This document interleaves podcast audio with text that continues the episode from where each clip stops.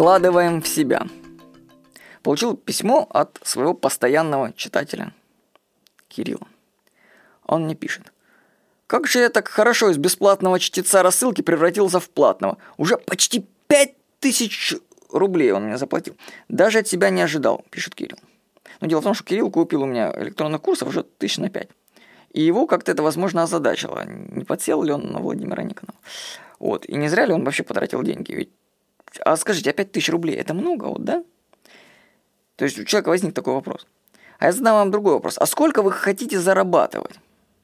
Так Кирилл продает свой курс через интернет. И он получает прибыль от 3 до 6 тысяч рублей, рублей с одной продажи.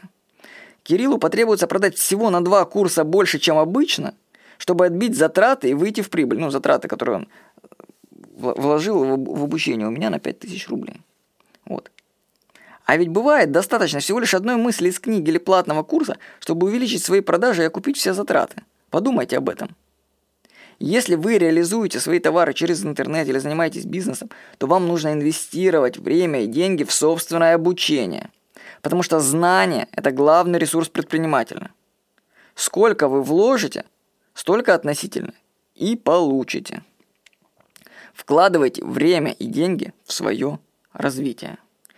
Мне понравилось в книгах Андрея Парабилума, такого известного у нас инфобизнесмена, я прочитал, что он закачал своего учителя Дэна Кеннеди несколько сотен тысяч долларов. Вот так.